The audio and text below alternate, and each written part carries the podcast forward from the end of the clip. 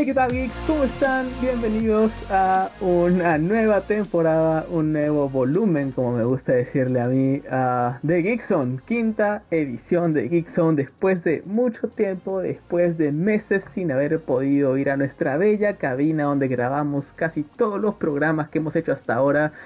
Ah, estamos de vuelta. Y estamos de vuelta, no solamente estoy yo, estamos somos tres locutores y me emociona mucho porque tenemos a un, a un gran locutor con el que ya he trabajado antes que está volviendo y un nuevo ingreso. Tenemos a una nueva locutora que, que le va a agregar una, no sé, le, va a agregar toda su vibra al, al podcast, ¿no? y nada, sin más ni más, empiezo presentando a nuestro, a nuestro primer locutor. Um, Osa, ¿Qué tal? ¿Cómo están, gente? Yo soy Diego Oz, una vez más aquí trabajando con Luis, trabajando en esta hermosa. Bueno, ya no es radio, ahora es podcast, pero sigue siendo un hermoso proyecto, uno, uno que siempre me deja muy feliz compartir con todos esta, este movimiento ¿no? que nos une, el movimiento geek, la cultura geek y todo lo que incluye.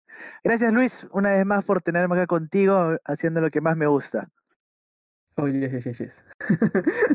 Dale, de nada, de verdad es un gustazo tenerte, sabes que no. De verdad siempre nos divertimos un montón haciendo esto. Y sobre todo destacar eso, ¿no? Ahora el círculo de la universidad ya no es solamente círculo de radio la de Lima, ahora somos círculo de radio y podcasting, que está muy genial que se haya por fin marcado eso, porque la verdad es que siempre hemos hecho podcasting, solamente que no teníamos eso como nombre oficial. Y ahora sí presentamos a la nueva locutora de Kickzone. Valeria Oblitas.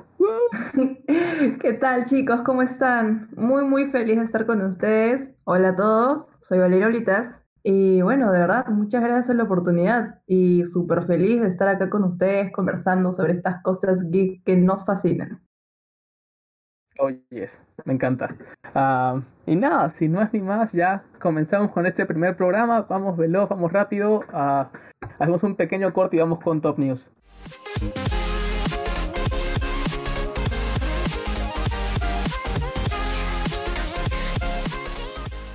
¡Lista, lista!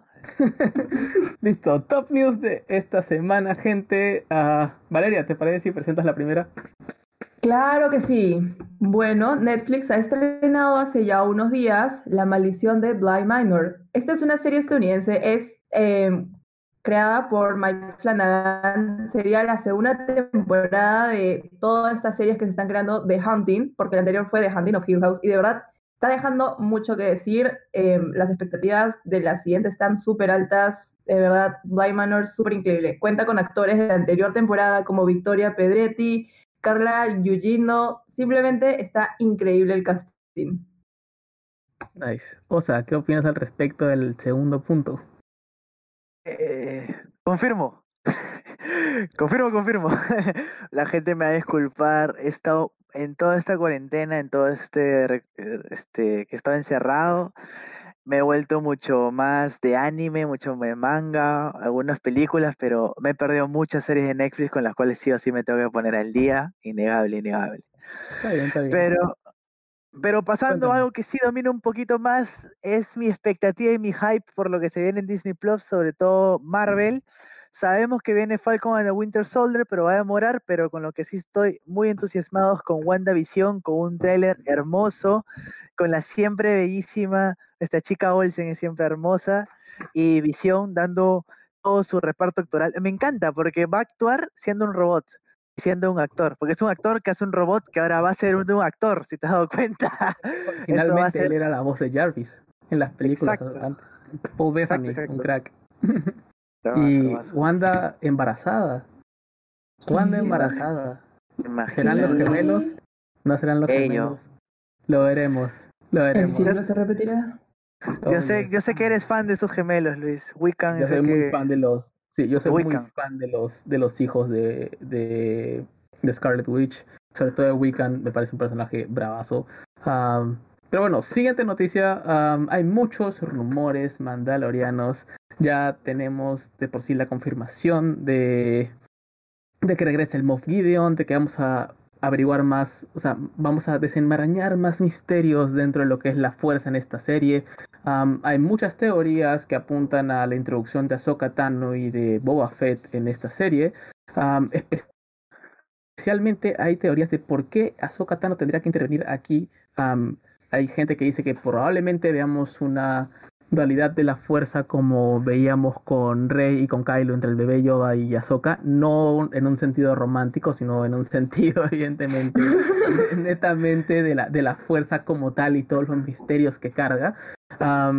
sobre todo teniendo en cuenta que Ahsoka es una no Jedi, pero tampoco es Sith. Y el bebé, al ser un bebé, no es ni Jedi ni Sith, así que podrían ser una diada que funciona bastante bien. Pero aparte de eso, con los dos trailers que ya tenemos, probablemente veamos el planeta original de los donde nacen los cristales Skywers. Ah, veamos muchas referencias a los, a los antiguos Jedi. Hay un montón de contenido que todavía no se explora de este universo.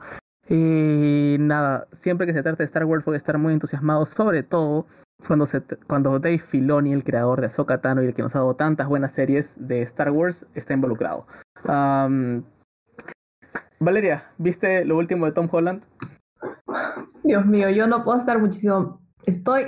Ah, no sé. Amo, amo Uncharted y que Tom Holland esté protagonizando esto me parece increíble. Pero, ¿sabes? No sé, ¿qué ha pasado en Madrid? Tom Holland, de hecho, lo que está pasando es que está grabando en Madrid. Ya está grabando para Uncharted y ya vimos algunas escenas en las que está en su, en su moto de agua, en su traje de surf o bueno, la foto más viral últimamente en la que está en, este, en esta ropa de baño como turquesita que... Ok, no hablemos de eso porque si no, no, no paro. Ah, está... No, de verdad, tú ves esa foto, tú ves al Tom Holland como está ahorita y te pones este Vilches, ¿ah? así con Luis Miguel, así mi papi, mi churro, mi rey, o sea, totalmente, totalmente babeando por Tom Holland y ahorita que está en Madrid, ojalá que Vinicius Junior también esté en Uncharted, sería gracioso, pero bueno, este, un tipazo Tom Holland, todo un tipazo como Nathan Drake uno de mis mejores amigos, de hecho, por estudios vive cerca de Madrid y le he pedido que por favor vaya a buscarlo, que ya, ya fue, ya le dio COVID. Así ah, que por favor vaya a buscarlo. Por favor. Uh, pero no, no, es broma, eh, obviamente no. Um, Depende de qué es broma, que lo busque o el COVID. ¿Cuál es la broma? No, no, no, no, el COVID no es una broma, por favor, no salgan en su casa. No, claramente tiene que ir a buscar a Tom Holland, por favor. Sí, obviamente, no, exacto. Es que no sé, eh, no sé qué haría yo en esa situación, pero ok, olvidamos este tema. La siguiente noticia es que Jared Leto va a volver como The Joker para el Snyder Cut de la Liga de la Justicia. Esto se acaba de confirmar hace nada y dicen que Margot Robbie ya está en conversación para regresar como Harley Quinn también en este Snyder Cut que está siendo tan ambicioso que no sé cómo van a encajar estos personajes, pero, pero si están metiendo tanto hype, por algo debe ser. ¿No? Te juro que con Snyder yo me siento como una abuelita porque yo no uso refranes, pero siento que este está, está es el caso del que mucho aprieta, poco abarca, una cosa así. O sea, siento que algo no va a salir. Siento que algo no va a salir. bueno, tenemos el antecesor, ¿no? Lo que fue Suicide Squad, vimos estos dos personajes, le dieron todo el hype y bueno, todos sabemos cuál fue el resultado, ¿no? Una película Así que rarísima. Introducirlos en la Liga de la Justicia, aun cuando la Liga de la Justicia ya está bien saturada, no sé, va a estar extraño. Supuestamente este corte va a durar como tres horas y pico, así que bueno, ya veremos. Chicos, ¿alguno de ustedes os ha visto The Voice? Encantadísimo, me gusta mucho este, la crítica que trae, o sea, para mí la primera temporada sí es mejor, pero es una serie imperdible, pirateada o como sea, pero tienes que verla, tienes que verla. Y después si tienes tiempo, tienes que leer el cómic. No es un obligado, yo creo que la serie se deja comer por sí sola, se deja ver realmente y cumple, pero el cómic también es muy bueno. Y tío, si no has visto a Voice, tienes que verlo. Eh, a ver, ¿qué te puedo comentar? No hay nada que no le Simplemente que que, wow, Homelander cada vez va de, mal para peor y de verdad te hace pensar de que no quisieras héroes en la vida real, que por favor se queden en los cómics, porque algo así sí es muy posible que pase. Un megalomaníaco es muy posible que pase y lo hace de manera estupenda Homelander. Estoy enamorado de la serie, pero con muchas ansias la temporada 3. Ah, y y ojalá un, día pueda presentarle a mi madre una novia como Starlight, porque es hermosa y es religiosa. Es, es, como les gusta en Kansas. Pero bueno, en fin. Vale. Y bueno, gente, esas fueron las noticias más importantes de esta semana. Vamos a un pequeño corte para que nosotros podamos tomar un poco de agua y volvemos con las noticias veloces misceláneas.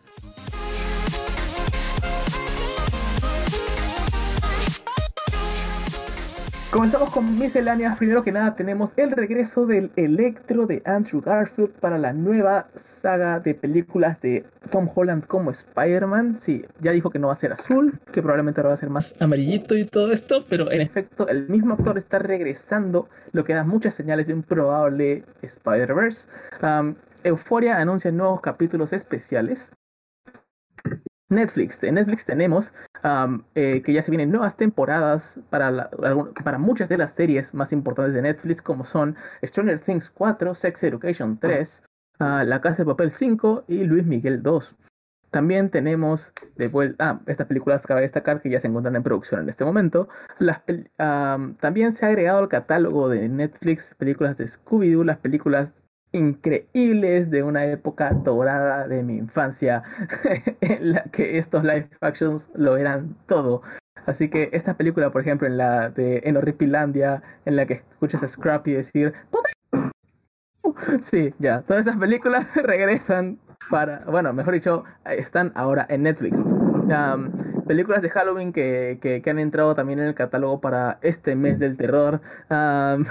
el Halloween Huey, esta película de Hubie, esta película con Adam Sandler, que inicialmente, cabe destacar, la iba a protagonizar Adam Sandler con Cameron Dallas, pero evidentemente ya sabemos qué pasó con el actor. y tenemos Los Fantasmas de Julie también como otra alternativa. Emily in Paris, ah, nuevas temporadas en Netflix también de otras series independientes a Netflix, como son The Flash, sexta temporada, quinta temporada de Crown, tercera temporada de Baby. Eh, y ya tenemos los documentales también disponibles de músicos como Taylor Swift, Blackpink y en producción el documental de uh, Sean Mendes. y nada, o sea, tú comienzas con anime y mangas. Listo, un poquito antes de entrar con anime y manga e irme al otro hemisferio del planeta, quiero decirle y recordarle a todo el mundo que ya estamos en la semana 8 de Fortnite. ¿Y por qué te hablo de Fortnite cuando no somos totalmente de videojuegos? Es porque estamos bañados de Marvel. Anda a jugar para que saques a Wolverine estilo Logan ahora mismo y veas cómo Galactus llega al mundo de Fortnite. Y ahora sí, comenzamos con anime y manga. Y si te gusta Dragon Ball y te gusta las mentiras, o sea, a mí me gusta la del ex, pero Dragon Ball Goku también miente a todo el mundo diciendo que eres el hombre más fuerte con el que he peleado. Termina el arco de Moro y se anuncia un nuevo arco que estará saliendo en el 2021 acompaña, y vamos a acompañar de nuevo los Guerreros Z en una aventura más. Todo va a seguir siendo lo mismo, porque Dragon Ball siempre es lo mismo, pero Goku nos encanta, eso es innegable. Nueva película de Kimetsu no Yaiba, no te digo todo el nombre porque japonés no sé y me va a salir muy chancado, pero está siendo todo un éxito. La he visto pirateada y estoy esperando que salga en 4K para volverla a ver. Es una animación excelente. Si te gustó Sasuke, Naruto y el Okutsuki con el que pelearon en la, en la última película en la que aparece Boruto, esta animación también te va a encantar. Después, One Piece en Netflix. Sí, ya es una realidad. Toei Animation soltó One Piece y lo puedes ver en Netflix. Pero bueno, es la primera temporada, ¿no? Después de 21 años tiene que llegar a otras plataformas, ya es demasiado. 21 años, gente, 21 años tiene One Piece y aún no acaba. Y en realidad su mangaka dice que está a la mitad. La historia está a la mitad. Después tenemos SAO, Sword Arts Online nos va a traer Progressive. ¿Qué es esto? Es toda la primera temporada, pero de una manera extendida. Por fin vas a poder ver los 100 niveles, vas a poder ver todos los mundos de Aincrad y un poquito más los problemas maritales de Kirito y Asuna. Eso es lo que nos trae el anime, al menos por estas épocas. Vamos con Valeria. Claro que sí. Bueno, en otro lado de la galaxia tenemos las nuevas tabas de Adidas que son de Star Wars que se vienen para el 2021 y estas van a ser de Boba Fett y de Han Solo. Pero Adidas también nos trae muchísimas más sorpresas. Está la colección de Toy Story donde vas a poder tener zapatillas de Buzz Lightyear o, o, de Andy, como también de Rex. O sea, son literalmente zapatillas como si fueras un dinosaurio. ¡Qué locura! También, eh, bueno, fue, se llevó a cabo los Emmys hace ya unas semanas, pero esta vez fue esta versión COVID media rara donde habían personas que tenían trajes especiales como espaciales totalmente cubiertos durante transmisión, súper loquísimo. Pero genial, ahí pudimos ver de que Zendaya ganó Mejor Actriz por su interpretación en la serie Euforia. Simplemente una locura, vayan a ver la serie ahorita mismo. Y finalmente está la serie animada peruana llamada Kayara, que se estrenará en el 2022, que hablará sobre una chasqui mujer. Qué increíble. Nice, me gusta, me gusta, me gusta sobre todo escuchar que se vienen proyectos animados peruanos, eso está increíble.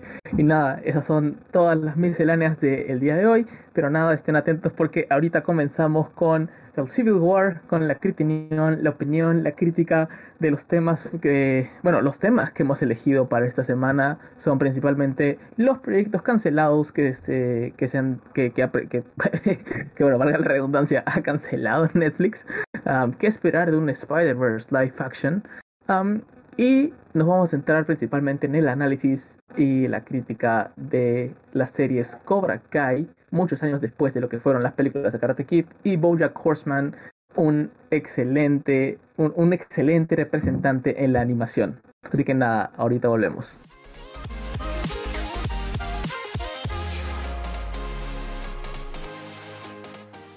Comenzamos esta sección del podcast que es la más interesante, en la que más nos van a escuchar probablemente enojarnos, emocionarnos o simplemente quedarnos sin palabras porque vamos a opinar como unos locos.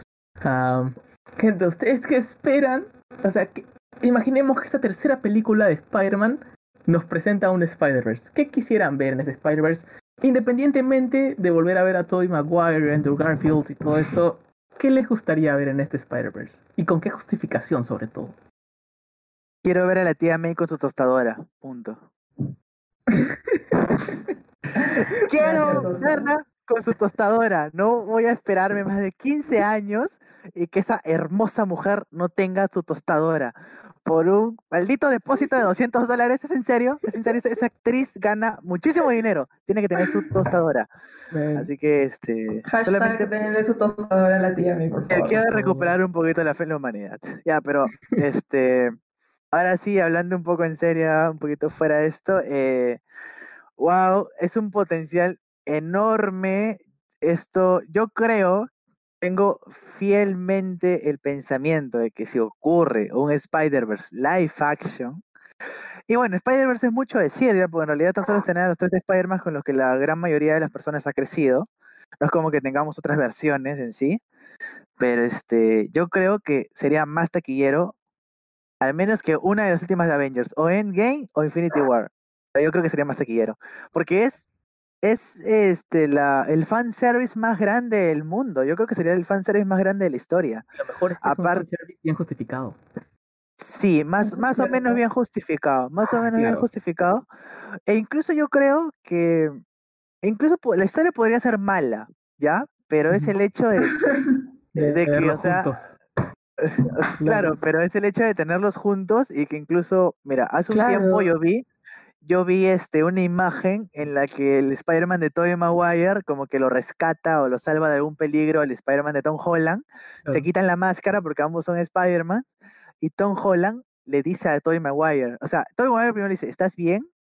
Y Tom Holland le dice, ¿ven? ¿Eres tú? Y yo ahí dije, bueno, bueno, si esto pasa... Si esto pasa, yo este grito. Caso, yo grito. El pata hubiera... Es que nunca nos han mostrado al tío Ben en las películas de Tom Holland podría tener el aspecto de, de Tobey Maguire, teniendo en cuenta, sobre todo, que la tía May en este universo es muy joven. Exacto. Es muy joven. Exacto. Casaría perfectamente y ala. Es una millennial. Es una millennial la tía May. Pero, ala, eso estaría increíble. Yo, por ejemplo, lo que me encantaría ver, si es que de verdad metieran un multiverso, o sea, un, un Spider-Verse en todo esto, sería volver a ver a Gwen Stacy como Emma Stone. Tráigamela de vuelta. Pero ahora como Spider Gwen. O sea, ver, a, ver a Emma Stone como Spider Gwen con su corte de costado rapada como Skrillex. Sería la gloria. sería la gloria. Y además Wow. hay que destacar que para esta película se ha dicho que Benedict Cumberbatch, Doctor Strange, va a ser el nuevo mentor de Peter Parker. Va, va a suplir esa, esa figura mentor que tenía Tony Stark en las películas, ahora va a ser el Doctor Strange. Y a Tom Holland le gusta base 4, ¿no? Base 5, base, base, base 4, base Ve, 5 le gusta. No, es un niño, es un No lo niño. sé, tío, eso ya es extraño. Pero, Pero lo que me este, refiero es que con el Doctor Strange involucrado con Spider-Man, tienes muchas posibilidades a un multiverso, sabiendo sobre todo que la siguiente película Doctor Strange involucra la palabra multiverse. Así que hay un montón de potencial por ahí. Y yo incluso, a la yo lo que más espero de, de una yo lo que lo que sí me movería el piso de ver una tercera una nueva aparición de Tobey Maguire en las películas de Spider-Man sería uno saber que por fin se casó con MJ Hola. y, y después ver que le pudo devolver esos 20 dólares que la tía May le dio con todo el esfuerzo de su corazoncito. Ah, por su cumpleaños. Por Tú su lo necesitas más que yo. Tú lo necesitas más que yo. Sí, sí. Ala, no. Ya. Eso es todo lo que yo quiero ver. Bolitas, ¿qué opinas tú? Wow, yo la verdad quisiera saber, porque como sucedió en los dibujitos, que se podría decir que Spider-Man llevaría como el liderazgo del grupo de estos tres grandes que tenemos. ¿Cómo, o sea, bajo quién se construiría la línea narrativa, no? Mm, no, te juro que no sé. Yo siento que podría ser el último Spider-Man, el de Tom Holland, por el hecho de que es el, Bueno. el más reciente, el Claro. niño, el que se ha creado y los demás alrededor de él. Y también eso es lo que sucedió en Spider-Verse em, en dibujos animados, ¿no? El, joven exacto. fue quien básicamente llevó todo. Podría Yo ser. imagino que podrían hacer algo así como que, eh, ok, Doctor Strange los une y todo eso, pero al final el universo en el que estarían sería el universo del, del Spider-Man de Tom Holland. Y al ser tu universo, tienes que ponerte los pantalones y decir, este es mi universo, yo voy a liderarlos. Ok. Tal vez no como una gran autoridad, pero decir, pero y, y los otros dos chicos, ok, tendrán más experiencia como Spider-Man y todo eso, pero con más razón, ¿no? O sea, dejarle la batuta a un nuevo Spider-Man, sobre todo uno que tiene acceso al multiverso, estaría increíble, ¿no? Eso es muy cierto. Bueno, yo sí ahí, yo sí voto por Toby Maguire. Al menos yo sé que Andrew Garfield no sería, es una... Yo diría que para mí es el Spider-Man un poquito más real, pero Andrew Garfield es como que el Spider-Man más emo, ¿ya? O sea, es como que no creo que sería el mejor para liderar. Y Tom Holland tendría una especie de ambiente Miles Morales, una cosa así, terminando a aprender qué es la responsabilidad como tal, una vaina así.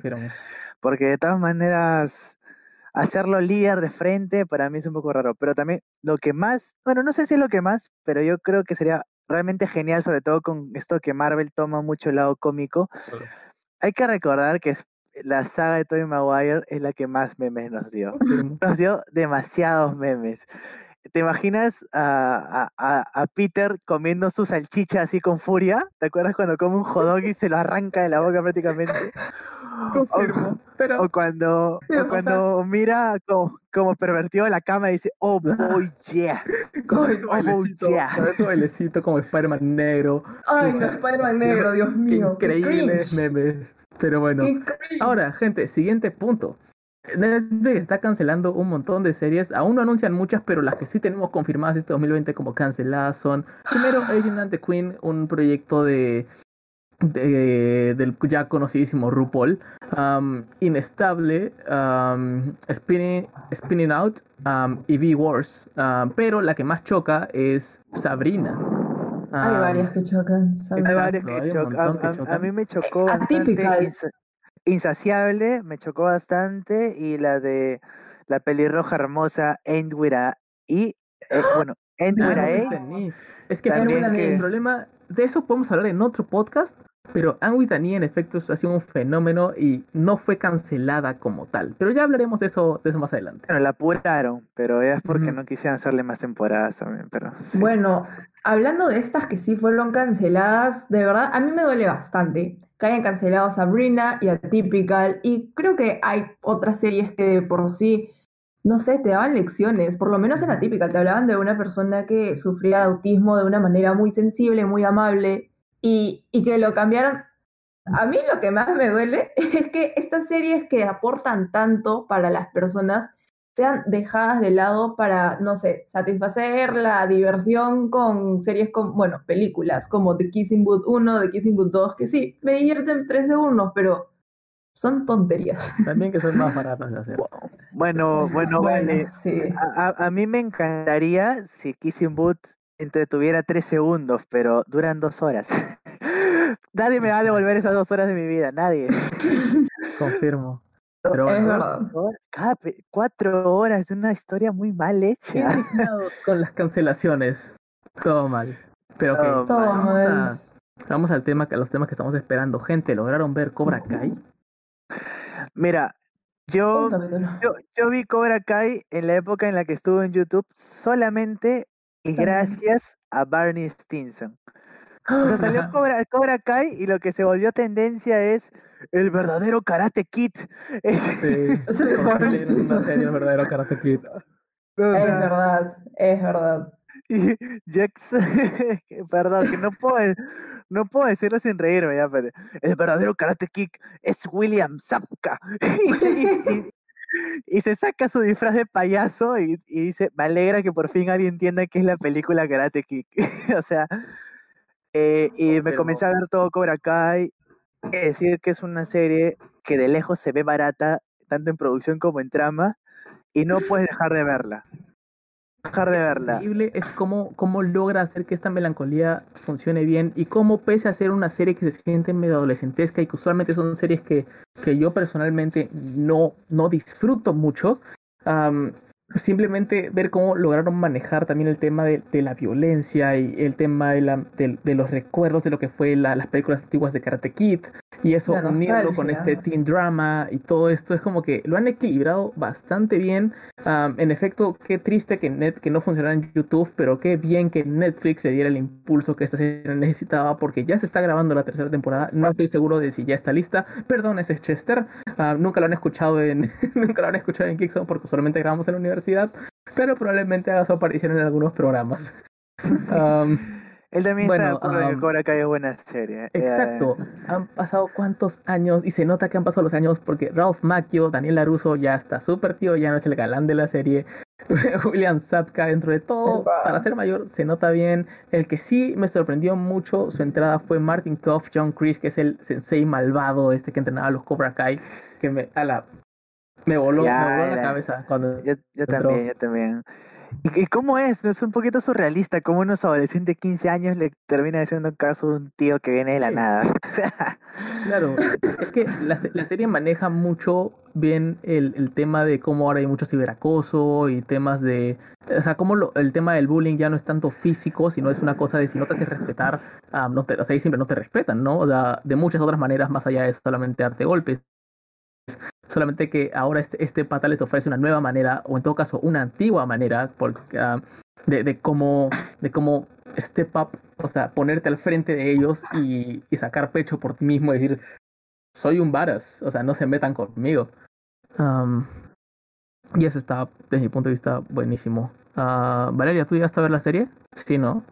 Mm, Yo vi, la verdad, solo un capítulo y también la mitad porque mi mamá estaba ahí pegadísima. O sea, les juro que las personas que crecieron con esas películas les va a encantar, les va a encantar Cobra Kai. Eh, hay mucha nostalgia dentro de, y bueno, sí se repite un poco la historia, pero ver a los personajes, cómo han crecido, su evolución, simplemente te pega.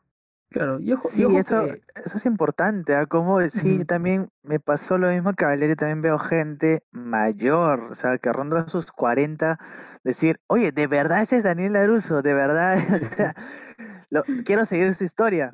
Eh, Ojo, y pegadísimos, también. pegadísimos, ¿ah? Ojo como también dejan claro que la gente cambia con el tiempo y cómo a veces los conflictos de, de hace muchos años llegan a ser ya ridículos con el tiempo y es interesante ver cómo los personajes han evolucionado en un sentido de el protagonista en teoría ahora es William Sapka.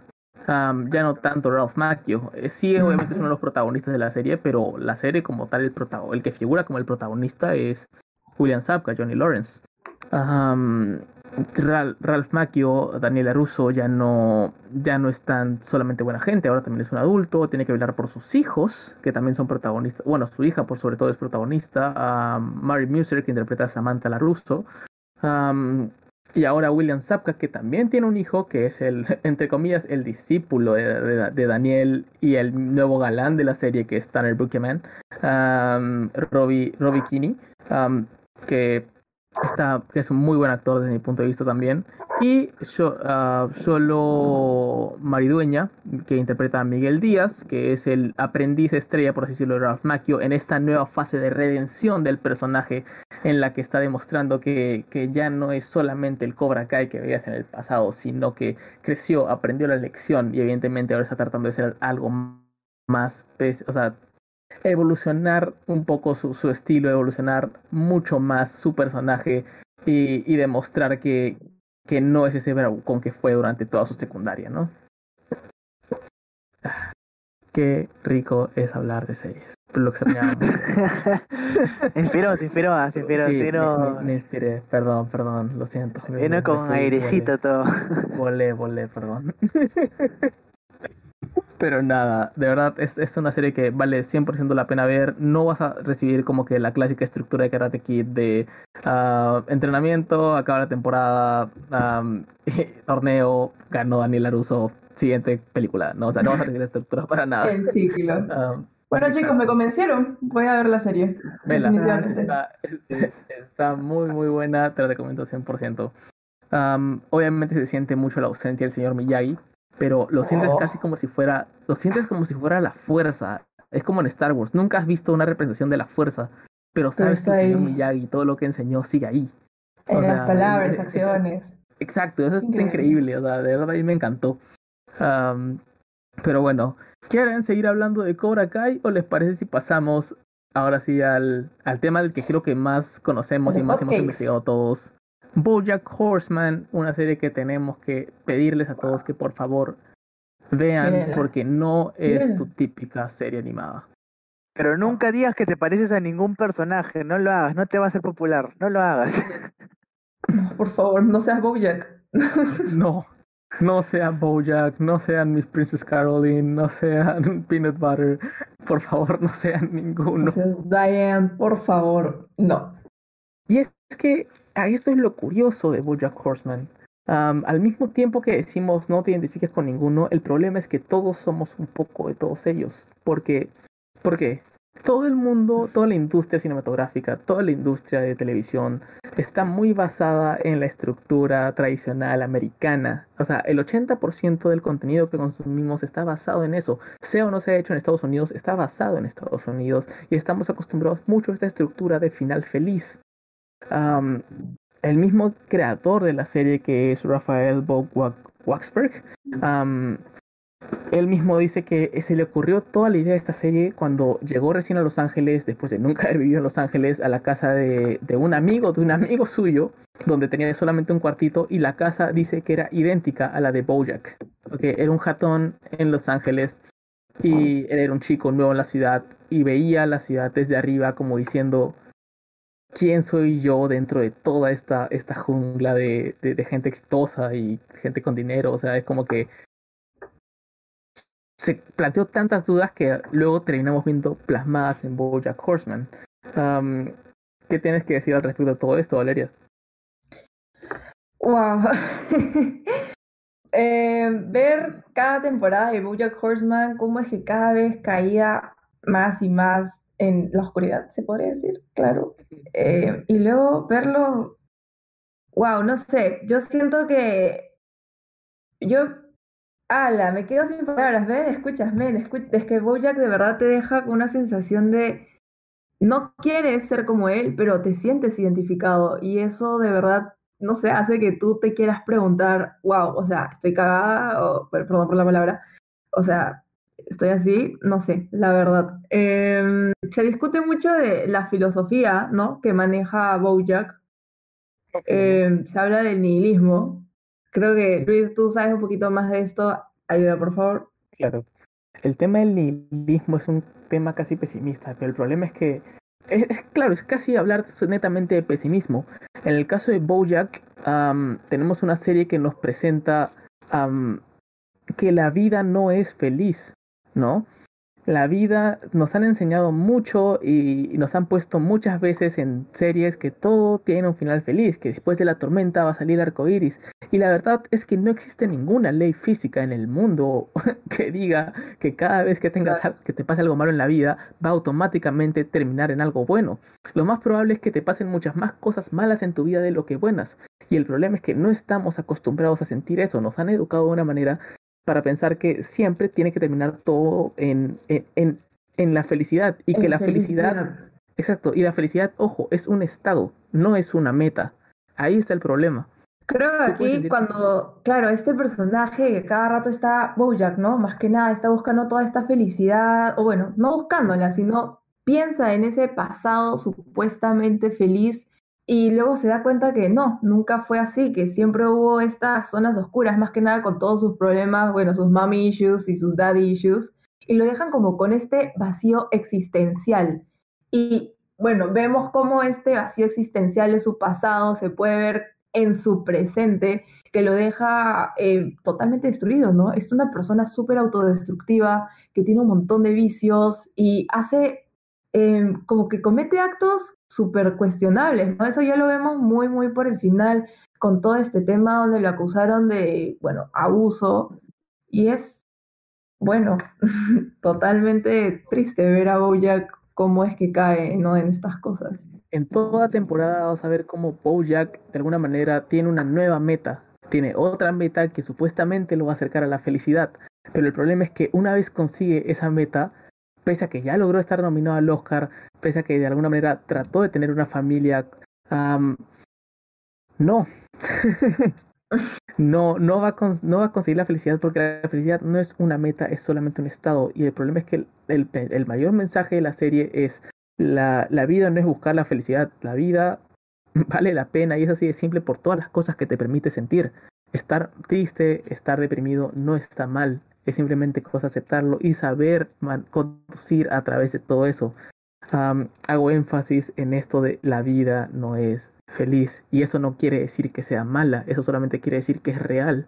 No es ser pesimista, no es ser de frente nihilista, es ser consciente de que hay cosas malas y hay cosas buenas, ser consciente de que no todo termina bien. Otra corriente filosófica que se ve muy representada en esta serie, sobre todo por el lado de, Princess Caroline, que es otro de los personajes principales de la serie, es el solipsismo.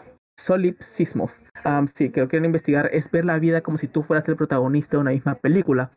¿A qué me refiero con esto? En muchas de las películas se busca que tú te relaciones con el personaje principal como si fuera tu propia vida, como si todo lo que gira en torno a él y todo lo que le pasa va a ser lo que te va a pasar a ti. Así que logras desarrollar un, un punto de vista personal respecto a ti mismo como un protagonista. Y la verdad es que tampoco es así.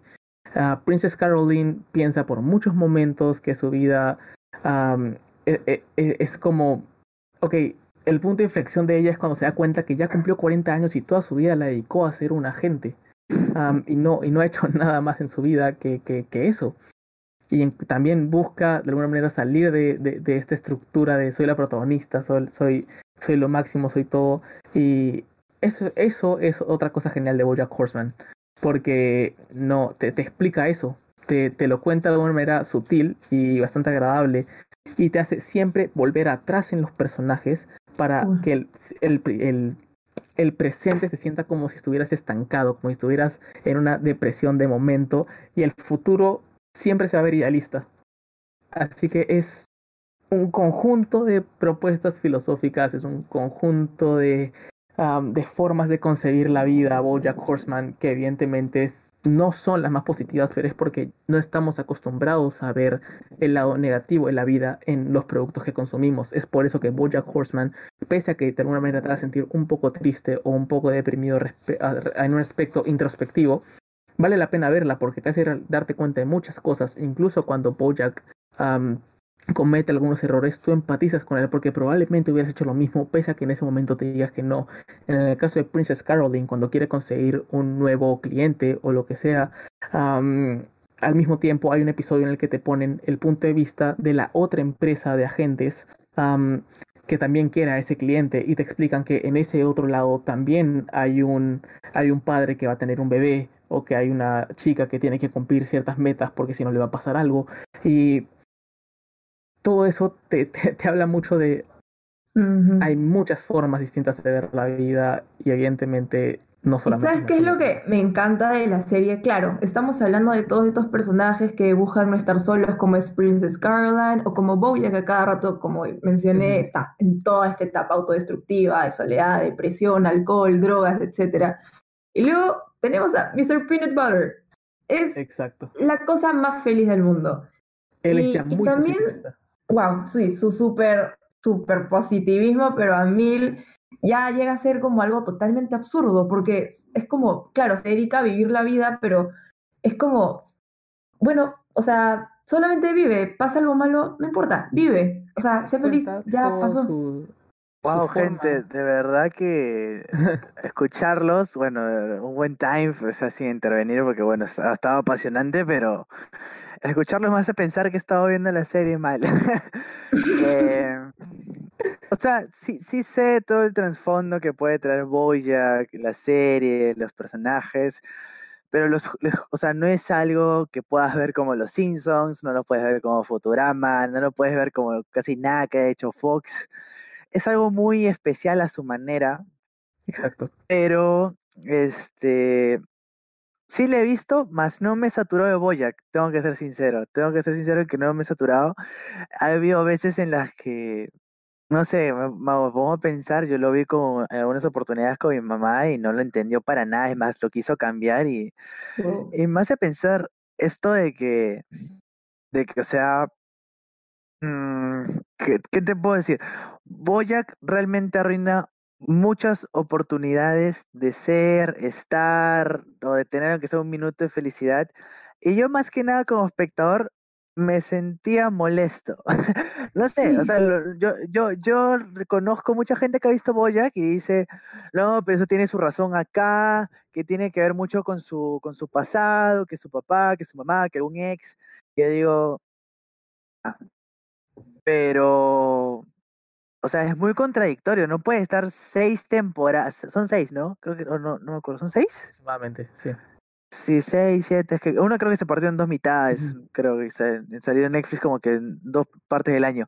Pero tú no puedes estar tantos capítulos, por así decirlo, no puedes estar tanto tiempo de tu historia como que saboteándote a ti mismo, cuando tu meta y la que en realidad tu creador, o sea, los creadores de la serie, es la de como, como bien dice Luis, es, y eso sí es muy notable, Boyack cree que la felicidad es una meta, cree que es un logro, cree que es una cosa, que cuando lo obtenga, este, ya listo, acá se acabó y chao, pero en realidad Boyack, digamos, tiene 40, 50 años, tirando para 50 años. Ok, tú alcanzas en, en dos años más de 52, pero la vida no se acaba a los 52 años, todavía tiene mucho más recorrido, o sea, o sea, es una idea un poco ilógica, pero que sí es real.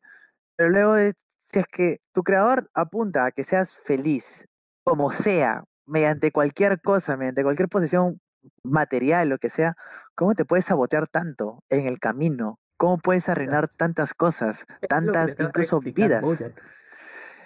Y, y ya, pues claro, y, el- y la parte en la que más molesto estoy con Boyack, bueno, por así decirlo, porque tampoco no soy fan acérrimo, pero es cuando trata de excusarse.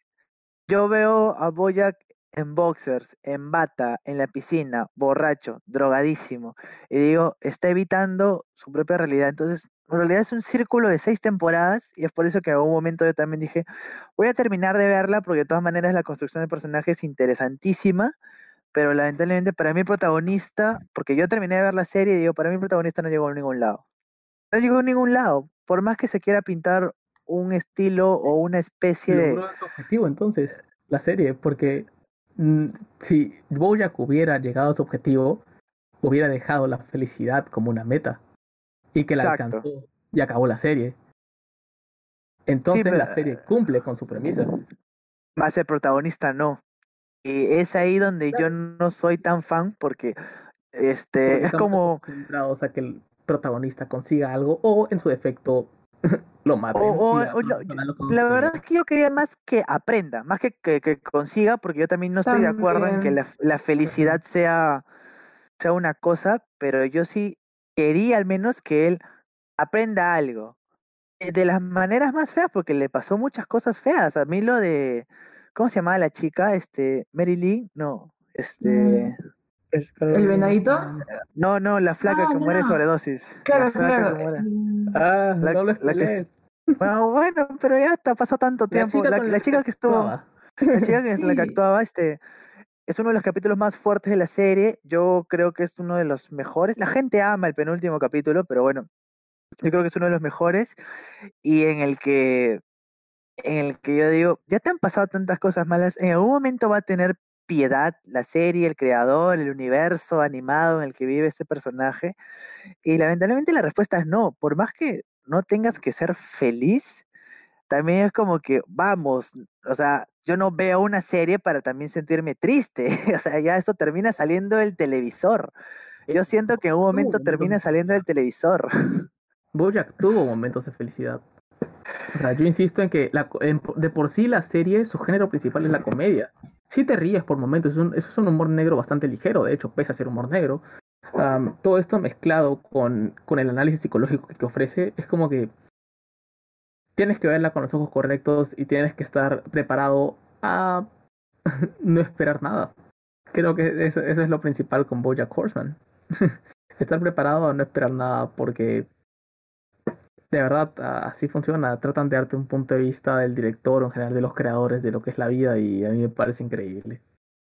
Bueno, quizá tenga que volverla a ver y como diría un muy buen simio, si es que no me estoy equivocando, cada vez se pone más fácil entonces, cada vez se pone más fácil.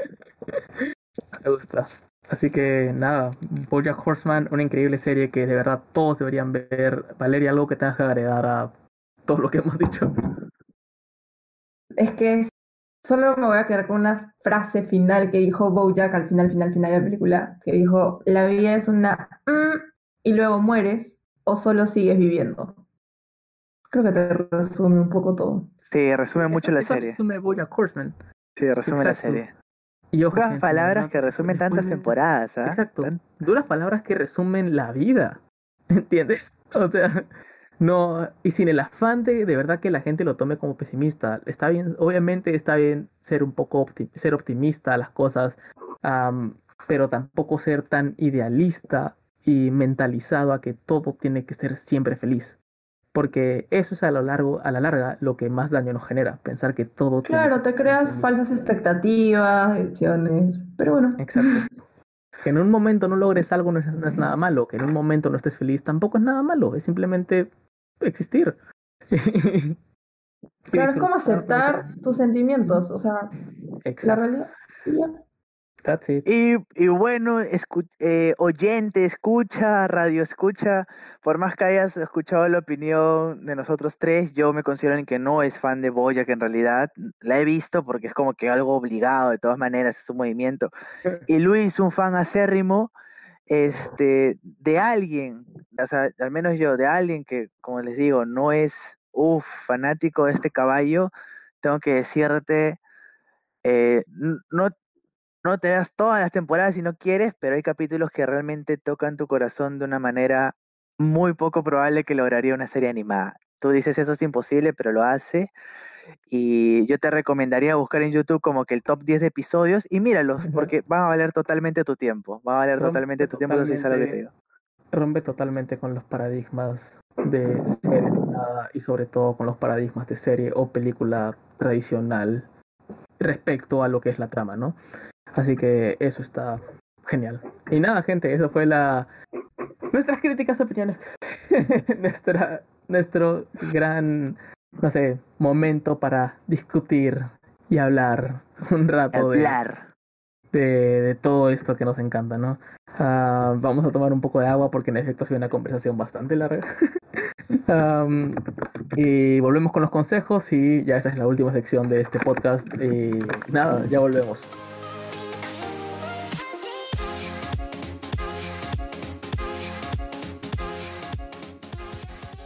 Volvemos. Geek Sound, ok. Geek Sound, Volvemos. Sound. Bueno, ok.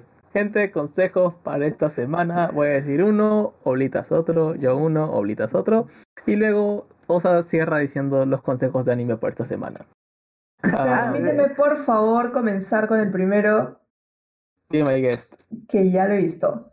El documental que sí o sí tienen que ver esta semana o las siguientes es The Social Dilemma. Es un documental súper, súper esencial para cualquier persona que les guste las redes sociales porque te habla básicamente de cómo es que ellas funcionan y, bueno, lo muy atrapados que estamos en este mundo. Exacto. Me parece muy esencial verlo. Es, es- Wow, te vuela la mente. Después de ver ese documental, te juro que dejé el teléfono por dos, tres días, pero bueno, como es el dilema de las redes sociales, volví a las redes sociales porque me olvidé de todo. O sea, es, es un mundo que te atrapa. y ya. Exactamente. Yo también he tenido la oportunidad de verlo y de verdad que está muy bueno. Rec- otras recomendaciones que les tengo, especialmente es a los fanáticos de la comedia, evidentemente el mexicano Franco Escamilla, su dos tiene dos programas, dos especiales que grabó para Netflix, ah, Bienvenido al Mundo y Por la Anécdota, ambos de este increíble comediante que de verdad vale la pena que lo vean, son muy buenos, te prometo que te vas a reír. Am, y si te interesa su contenido, también está en YouTube, así que de todas maneras vale la- Confirmo. vale la pena confirmo. apoyarlo. Es un crack de cracks. Y otra recomendación que voy a decir al toque porque me emociona decirla es que ya está ah, RuPaul Drag Race All Stars temporada 5 en Netflix. Así que ya pueden verla. Creo que ya muchos sabemos quién ganó. No voy a decirlo por si es que alguien no lo sabe. Pero yo estoy muy feliz con el resultado. Pese a que mi favorita era otra. Pero yo sabía que si no quería que ganara ella, ganara la persona que ganó. Así que muy buena temporada.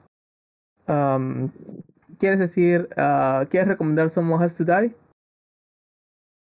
Valeria. perdón, perdón. Claro que sí. Bueno, Someone Has to Die. Bueno, esta serie está la increíble Esther Espósito, que es Carla Élite, Alejandro Spitzer, que lo hemos visto, bueno, lo veremos en Dark Desire, Cecilia Suárez, que es Paulina de la Casa de las Flores. Dios mío, qué increíble, tienen que ver esto, tiene gran, gran elenco. Y Carlos Cuevas, que es Paul de Merlí. No sabía que él estaba. Wow. el cast esta serie está increíble. Tienes Elite, Dark Desire, Casa de las Flores, Merlí. Tienes un cast de actores top, demasiado top, que de por sí y solamente saber que están involucrados ya sabes que tienes que ver esta, esta película. Ah, serie, cierto. Salúdame al cacas. Um, Claro que sí. sí. ¿Qué? ¿Nani? Nani. Ok.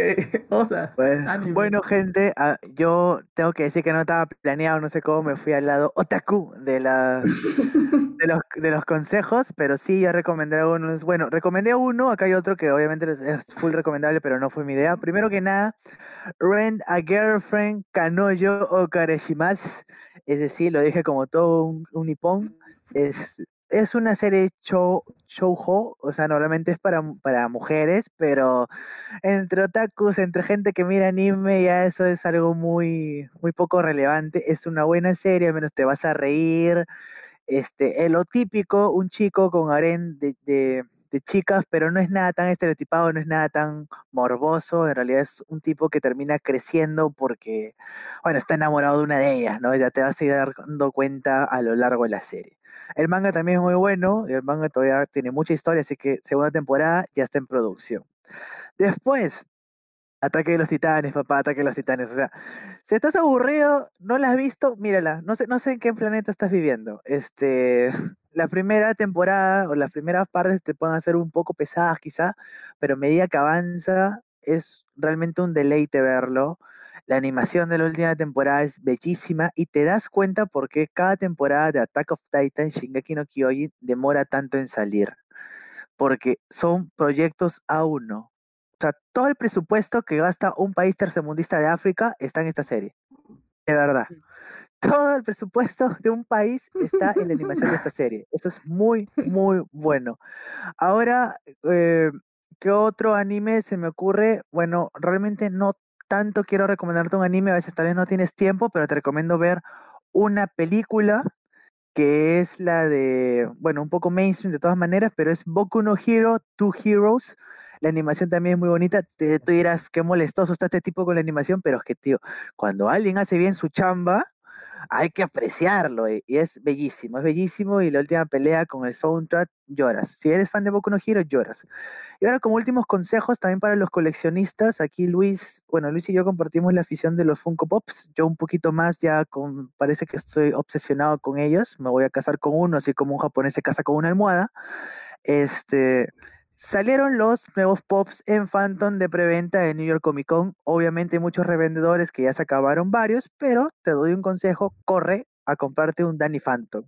Danny Phantom todavía está en stock y ve a comprarte tu Funko de Danny Phantom porque no existe otro Funko Pop de Danny Phantom. Exacto. Después te doy pequeños consejos como que ahorita estamos en, en ofertas de pops por las, eh, los días cyber eh, Saga, Replay, tienen huesitos, pero entre esos huesitos te, vas, te puedes encontrar muy buenas cosas a 35 soles. O sea, si coleccionas Funko, coleccionas barato, te recomiendo ir a estas páginas un poco olvidadas por la mano de Dios, que te puedes encontrar algo que realmente valga la pena.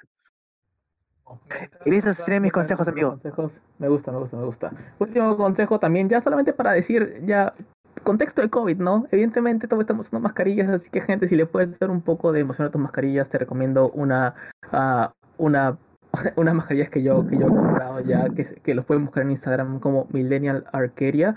Um, son unas mascarillas súper top, súper geniales, diseños buenísimos, uh, triple protección, que evidentemente ahorita es muy importante. Y nada, tienen diseños desde la leyenda de Ang hasta, no sé, el Rey León, están increíbles, Star Wars, etcétera, etcétera, etcétera.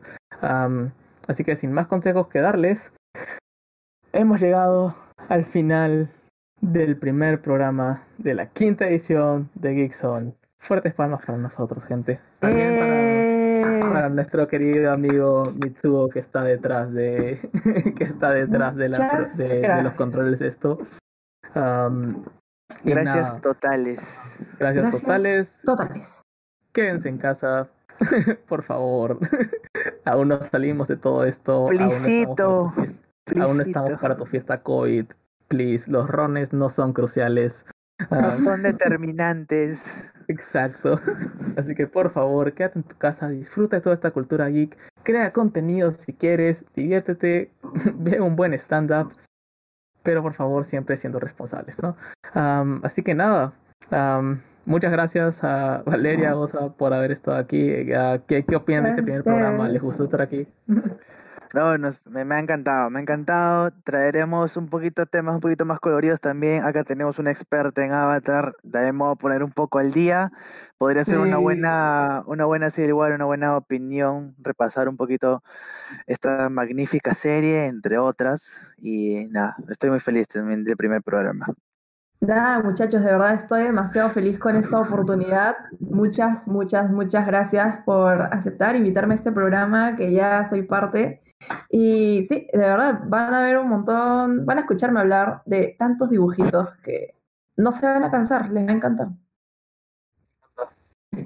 Gente, eso fue todo por nosotros. Um, creo que, Valeria, te, te, explico cómo, cómo es esta despedida. Nosotros solemos agarrar y decir de frente mucha mierda, Excelsior, y ahí cortamos. Así que a la cuenta de tres. Tres, yeah.